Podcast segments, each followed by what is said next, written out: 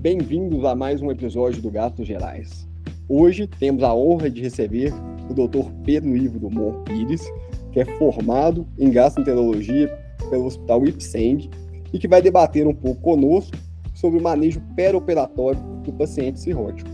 Bem-vindo, Pedro. Muito obrigado por ter aceitado o convite. Olá, João. Eu que agradeço o convite.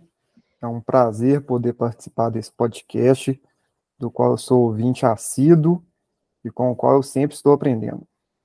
Muito bom ouvir isso, né? E ter alguém que tanto dialoga, né, nessa parte do cirrótico conosco. Pedro, eu queria primeiro conversar, conversar com alguns conceitos básicos, né? Por que, que o cirrótico é um paciente especial quando a gente fala em cirurgia? João, então, realmente a fisiopatologia da cirrose, ela é bastante peculiar e pode interferir diretamente no resultado cirúrgico. Em primeiro lugar, a própria perda da função hepática com o avançar da doença, né? Então, a albumina, nossa principal proteína circulante, produzida pelo fígado, e que vai impactar diretamente no processo de recuperação e no processo de cicatrização no pós-operatório. Outro exemplo que a gente pode dar é o papel crucial do fígado na produção tanto de fatores pró-coagulantes como dos fatores anticoagulantes, que sempre gera muito receio, muita preocupação com os eventos hemorrágicos no intra-operatório e, ao mesmo tempo, do risco de trombose. Além disso, o fígado, junto com os rins, é, eles são os dois principais órgãos responsáveis pelo metabolismo das drogas. Sendo assim, são necessários ajustes ou até mesmo evitar alguns grupos de medicamentos que podem complicar a vida do cirrótico no operatório. Ainda neste tema da disfunção hepática, vale a pena a gente destacar o papel do fígado no metabolismo da glicose, né? E das suas reservas de glicogênio, sendo então o fígado essencial no uso das reservas em situações de estresse, como o estresse cirúrgico. E quando ele não está bem, aumenta-se as chances de hipoglicemias. É, por último, João, o maior risco de infecções que envolvem o hepatopata é, também se reflete nas cirurgias, né? Já que boa parte do nosso sistema complemento ele é produzido no fígado e as nossas células é, fagocíticas hepáticas as células de Kupper, por exemplo, elas funcionam como uma primeira barreira ali protetora contra os micro-organismos provenientes da circulação mesentérica, que são combatidos ao passar nos sinusoides. Outro ponto também muito importante, João, é o desenvolvimento da hipertensão porta, né, de todas as suas complicações. É, sabemos que muitas vezes a hipertensão porta, ela marca a transição de uma cirrose compensada para uma cirrose descompensada, né, é, fazem que o paciente comece a conviver com o risco de desenvolver complicações graves da cirrose, encefalopatia, ascite, desenvolvimento de varizes. É, e em resposta ao aumento da pressão portal, nós sabemos que inicialmente ocorrerá uma vasodilatação esplâncnica, né, com formação de colaterais, aumento do fluxo sanguíneo nessa região, que torna as cirurgias abdominais tão perigosas para esses pacientes, mas também começa a acontecer uma vasodilatação sistêmica, né, com redução do volume arterial efetivo, até chegar no estado circulatório hiperdinâmico, também interferindo nos resultados dos outros sítios cirúrgicos, né. Ainda nesse ponto da hipertensão porta, e diretamente relacionado com tudo isso que eu acabei de falar, não tem como falar desse assunto sem falar em ascite, né? Que é um grande complicador nas cirurgias como um todo, mas principalmente nas cirurgias abdominais. É importante que a maioria dos trabalhos desencorajam qualquer cirurgia abdominal na presença da ascite, é, sendo fundamental o seu controle rigoroso antes dos procedimentos, pelo risco aumentado de deiscência de ferida, peritonite. Ainda nessa fisiopatologia do hepatopata, João, cabe destacar o comprometimento cardíaco e renal que muitas vezes acompanha o cirrótico. A cardiomiopatia cirrótica, que se caracteriza principalmente por uma disfunção diastólica e uma baixa competência tanto cronotrópica quanto inotrópica, e o grande problema é que ela geralmente ela é assintomática, né? e se manifesta clinicamente em situações de estresse, como é o estresse cirúrgico. E os rins, que tanto sofrem com essa hipoperfusão secundária às mudanças hemodinâmicas do cirrótico, frequentemente têm sua função alterada no pós-operatório, e isso irá prejudicar ainda mais a depuração de drogas e a hemostasia do nosso paciente. Por fim, João, vale lembrar que estamos lidando com um paciente desnutrido, né, com uma baixa reserva nutricional, muitas vezes sarcopênico, que terá muito mais dificuldade no processo de cicatrização das feridas e na recuperação no pós-operatório. Agora, João, dá para a gente entender, né, por que, que o médico, de forma geral, ele tem tanto receio de entrar com o cirrótico para dentro do bloco cirúrgico, né? Perfeito, Pedro. Ficou muito claro, assim, que o cirrótico é um paciente diferente, né? Ele vai ter variações que vão desde a coagulabilidade dele até a função renal, a hemostasia, tudo vai ser diferente nesse paciente. E pensando nisso, para trazer uma, uma segurança para essa cirurgia, a gente tem alguma ferramenta para estratificar o risco desses pacientes e como é que nós conseguimos selecionar uh, a, a, melhor indicação para esses pacientes cirróticos, né? Assim, com, da forma mais segura possível. Certo, João. Sim, primeiramente, não existe uma ferramenta isolada capaz de predizer o risco cirúrgico do hepatopata, né? Neste ponto, eu acho que é importante é, analisarmos, assim, de forma bem objetiva, três perguntas, né? Primeiro, olhando para o paciente, quem é o paciente, né? E aí aqui a gente tem os scores já conhecidos de todos, como a classificação de Child e MELD, que nós podemos utilizar. O Child, por exemplo, tem trabalhos mostrando é, as taxas de mortalidade é, em, nas cirurgias de forma geral em torno de 10% para os pacientes Child A, 30% para o Child B e até 80% para o Child C. Em relação ao MELD, também existe essa relação direta com a mortalidade no pós-operatório, e pelos trabalhos também, um MELD acima de 16 já começa a ocorrer um aumento expressivo na mortalidade, mas sobretudo um MELD acima de 20. Então, o que a gente pode concluir é que o paciente Child A, geralmente, ele está seguro para ir para um procedimento cirúrgico, o Child B é preciso ter muita cautela na indicação da cirurgia, e o Child C se torna proibitivo para cirurgias eletivas. Já em relação ao MELD, acredito sim que um, um, valor de 20 ou mais já é muito arriscado e, portanto, melhor não operar esse paciente. Além disso, avaliação da presença ou não de hipertensão portal clinicamente significativa. É, a gente tem diversas formas de fazer isso, né? Pela, pela citografia, pela presença de varizes na endoscopia ou circulação colateral nos exames de imagem, né? Presença de ascite, plaquetopenia, esplenomegalia, entre outros, né? A presença da hipertensão porta é um fator proibitivo para muitos procedimentos cirúrgicos.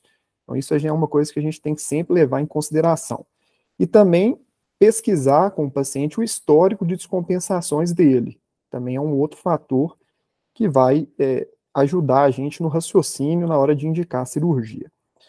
A segunda pergunta que eu acho que a gente deve sempre fazer é qual que é o procedimento cirúrgico proposto, né? A cirurgia é eletiva ou na cirurgia de urgência? Nos casos das cirurgias de urgência, o prognóstico do cirrótico que vai para uma cirurgia sem ter sido preparado previamente é muito ruim. Das cirurgias eletivas, a gente sabe que as cirurgias hepatobiliares, elas são as de pior prognóstico, as mais arriscadas. Então, uma simples colecistectomia, né, que é tão comum no paciente não hepatopata e que parece ser tão simples, no cirrótico ela pode ser devastadora. Outras cirurgias abdominais, as cirurgias torácicas e cardiovasculares também são de alta mortalidade. Lembrar que a preferência da técnica cirúrgica sempre é as menos invasivas possíveis. E a terceira pergunta, que acredito que seja a pergunta mais importante, é a avaliação do risco-benefício, né? É, então, assim, depois de colocar todos esses fatores numa balança, e é claro, compartilhar a decisão com o paciente, os familiares, decidir se aquele procedimento realmente está bem indicado. Então, na prática, João, acho que essas são as três perguntas que a gente deve sempre responder é, antes de encaminhar o paciente para cirurgia. É, acho que ficou muito claro, né? E diante disso tudo, eu cheguei num paciente, eu discuti com ele, tomei uma decisão compartilhada, vimos que esse paciente é um, um candidato que os riscos da cirurgia não superam os benefícios, né? os benefícios superam os riscos. O que, que eu posso fazer para esse paciente para prepará-lo para a cirurgia a fim de minimizar os riscos dessa, desse procedimento que ele vai ser submetido? Beleza, João. Agora a parte mais prática, né? Então, assim, primeira atitude, é, eu acho que é tratar a causa da cirrose, né, quando possível. Então, assim, exemplos da cirrose, o paciente é, que está, tem uma cirrose etanólica, está ingerindo álcool, a gente tem que garantir que esse paciente já tenha abandonado esse hábito para tentar recuperar a função desse fígado. É, outros exemplos, tratamento das hepatites B e C, né, tentar é, atingir uma carga viral mínima, reduzir o processo inflamatório. Além disso, nas doenças autoimunes, também é, tirar o paciente dos períodos de atividade da doença. E nas outras causas também, sempre buscar esse tratamento antes. Segundo, é caprichar na nutrição. Eu acho que a gente precisa, isso é muito importante, né? A gente precisa nutrir bem esse paciente, melhorar o seu estado nutricional de forma considerável. Se for preciso, a gente encaminha para o nutricionista e utilizar uma dieta com bom conteúdo assim de calorias, né? Que os trabalhos colocam em torno de 25 quilocalorias por quilo por dia e também uma dieta normoproteica, né, em torno de, aí, de 1,5 gramas de proteína por quilo para esse paciente estar tá ingerindo. Evitar os períodos de jejum prolongado, tentar estimular mobilidade, exercícios para esse paciente também. E, em terceiro, tratar essa hipertensão porta e as complicações, né? Então, é, quando existe uma hipertensão portal clinicamente significativa, é, utilizar os beta-bloqueadores, né? Na presença das varizes e com contraindicação ao beta-bloqueador, indicar a profilaxia com ligadura elástica, controlar de forma rigorosa a CIT, a então ajustar a dieta, dieta hipossódica, ajustar a dose de diuréticos, realizar, se for preciso, paracenteses né, antes do procedimento, e também prevenir encefalopatia hepática, né, com todas as medidas que a gente já conhece, é, evitar constipação, utilizar os laxativos, evitar o jejum prolongado no pós-operatório, até mesmo utilizar antibióticos, se bem indicado. Excelente. É, uma coisa que, que acaba gerando um pouco até de, de, de atrito, assim, entre clínico, cirurgião e às vezes até o anestesista, é uma questão da hemostasia, né, Pedro? A hemostasia do cirrose, especialmente o RNI e, e as outras discrasias que ele está. Traz um pouco para a gente o que, que, você, que você poderia elucidar nesse aspecto. Pois é, João, que é um tema muito polêmico, né? Acredito que seja o maior medo de boa parte dos cirurgiões. Primeiro, acho que a gente precisa quebrar alguns paradigmas, né, algumas falsas crenças deste assunto. Lembrar, assim, que a balança, é, o cirrótico tem a sua própria balança hemostática, né, que é uma balança que, de um lado, existem ali os fatores protrombóticos e, do outro lado, os fatores anticoagulantes.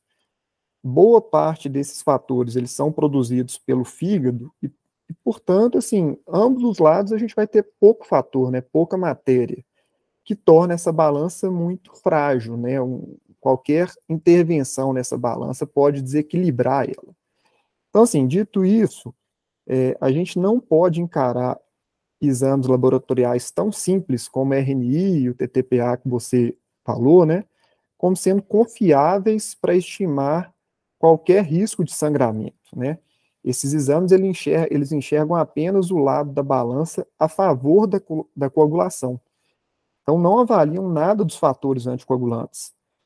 Então, é, atualmente, João, todas as diretrizes que envolvem esse tema de hemostasia no cirrótico, é, elas afirmam que o RNI e o TTPA, eles não devem ser usados para guiar transfusão de hemoderivados, como o uso de plasma fresco, por exemplo, né? O próprio plasma, que é um hemoderivado de grande volume, ele pode ser uma verdadeira iatrogenia, né? Pode aumentar o volume circulante, aumentando hipertensão porta e aumentando o risco de hemorragia nesse doente. Da mesma forma que a contagem de plaquetas, né? Também é outro tema polêmico. É, se a gente voltar lá nessa balança que a gente acabou de explicar, é, existe uma redução do número de plaquetas, mas, por outro lado, há um aumento na produção do fator de von Willebrand, né? Então, por um lado, menos plaquetas, mas, por outro lado, tem mais matéria ali para agregar elas. Então, é uma balança muito interessante, né? E, assim, quando existem plaquetas, né, o paciente está com plaquetas acima de 50 mil, os trabalhos mostram que esse número é mais do que seguro para a maioria dos procedimentos. Nos casos que as plaquetas estão abaixo de 50 mil, ou então um outro exame que pode ajudar, o fibrinogênio sérico, esteja abaixo do valor de 100, algo que pode ser feito é transfundir crioprecipitado, né, que é rico em fibrinogênio, e também a transfusão de plaquetas nessas situações, ela pode ser até feita, João, mas o real benefício da transfusão de plaquetas é bem questionável, tá? Outros agentes, como os antifibrinolíticos, né, o exemplo clássico, o ácido tranexâmico, não tem papel, e os exames que têm uma melhor visão dessa balança do cirrótico, como o tromboelastograma, eles podem ser utilizados, eles podem nos ajudar a guiar as, as transfusões, porém são pouco disponíveis, né? Então, assim, o que realmente vai ter efeito na redução do risco de sangramento do cirrótico, João, é, eventualmente, né, corrigir as anemias carenciais com reposição de ferro, vitaminas, ácido fólico, evitar a acidose, que isso é um fator que vai piorar a discrasia, tratar as infecções e otimizar função renal e melhorar a função do fígado, né? Acho que essa é a melhor forma de equilibrar essa balança. Ótimo, Pedro. E aproveitando, eu queria questionar, assim, quais drogas nós devemos ter cuidado para utilizar nesse paciente ali perto do, do, momento cirúrgico, e às vezes não só perto do momento cirúrgico, né? Algumas sempre. Sim. Então, João, cuidado, muito cuidado com as expansões volêmicas desnecessárias, né? Acho que é o primeiro ponto aqui. É, os cristalóides a gente deve utilizar com muita cautela. Acredito que é, são, são é algo que a gente utiliza com muita frequência no paciente no, no operatório né? E que no cirrótico pode piorar o edema e pode piorar a hipertensão porta. Geralmente essas expansões, preferencialmente, elas devem ser guiadas com uma monitorização técnica, né? Comprove mesmo um estado de hipovolemia, e sempre com alvos, nunca de forma aleatória, né? E também a albumina, ela pode ser sim bastante útil nesse contexto, principalmente se for uma cirurgia abdominal em que o paciente vai precisar de uma paracentese para evitar qualquer disfunção renal secundária às paracenteses, né?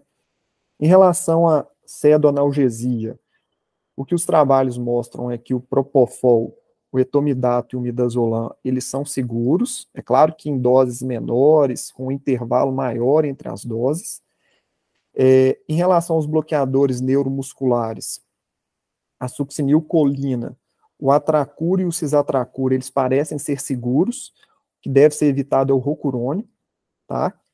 E em relação ao controle da dor, a dipirona é um bom analgésico, né, um analgésico simples, que não tem nenhuma interferência aí no cirrótico.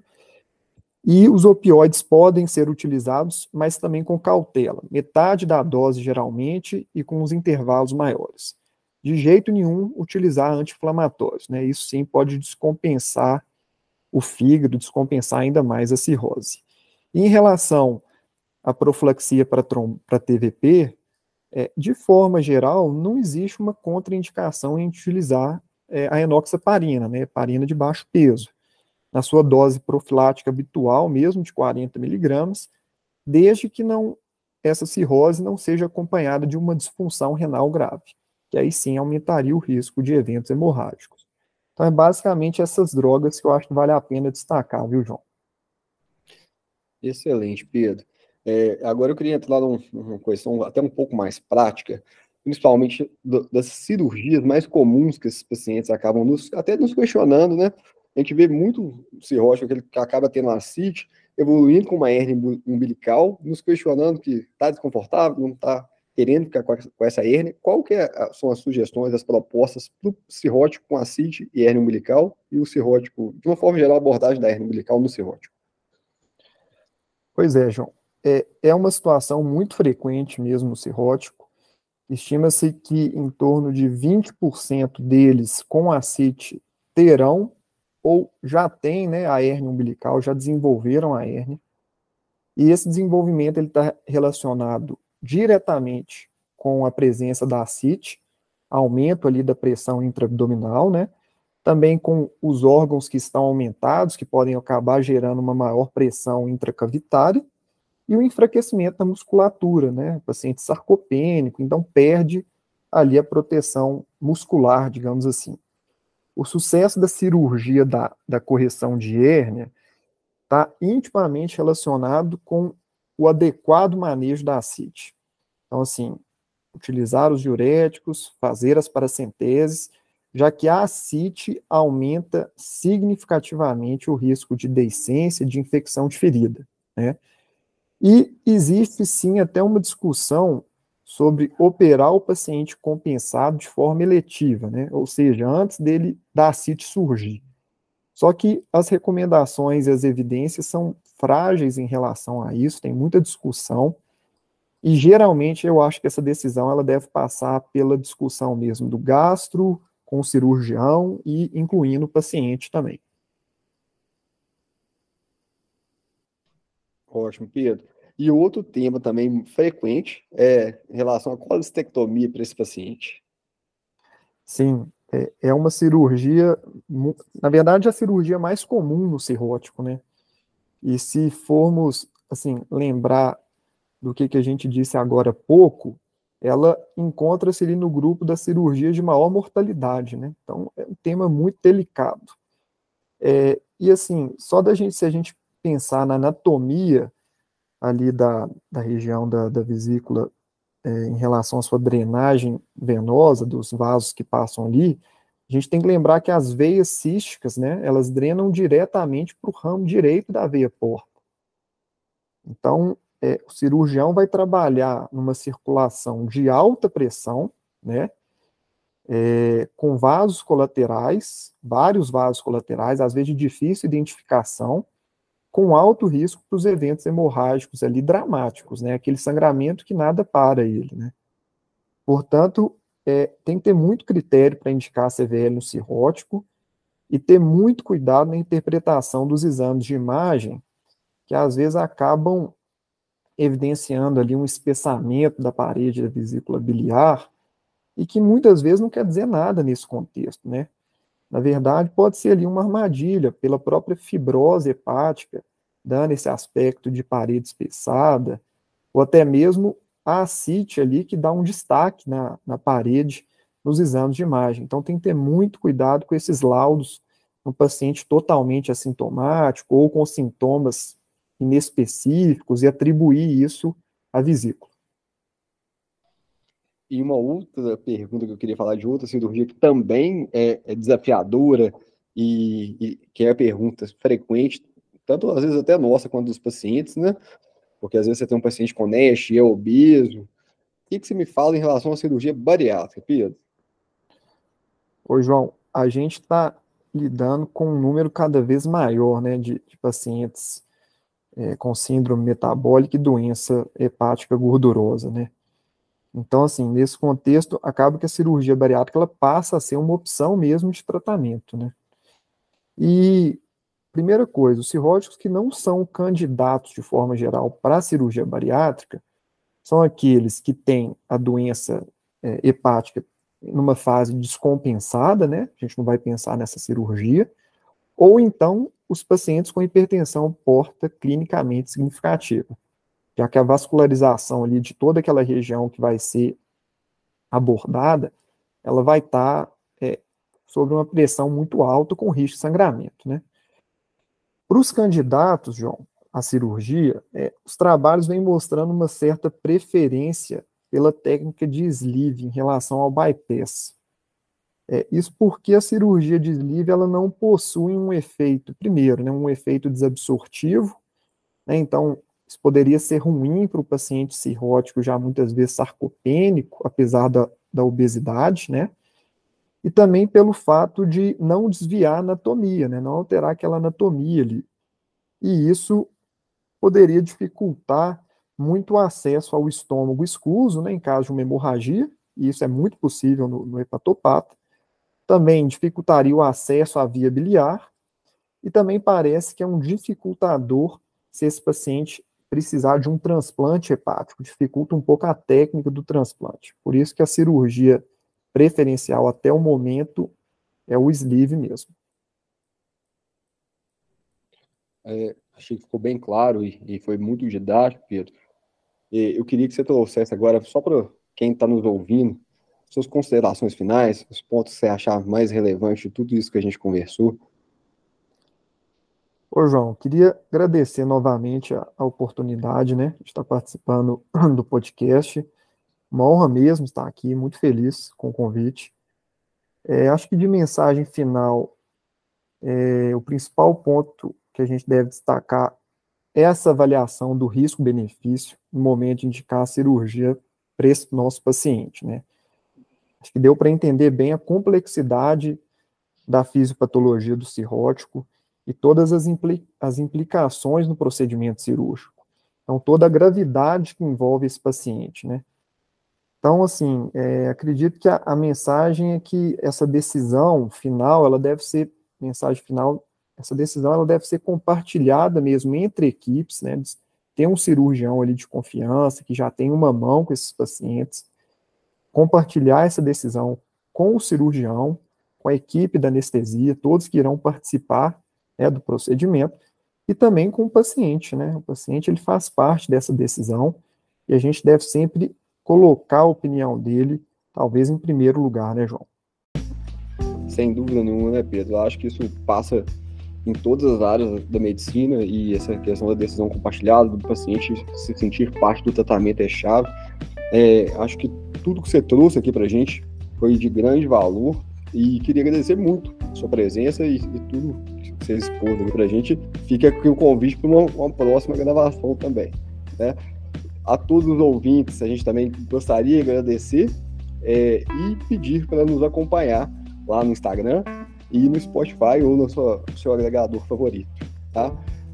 Até a próxima, pessoal!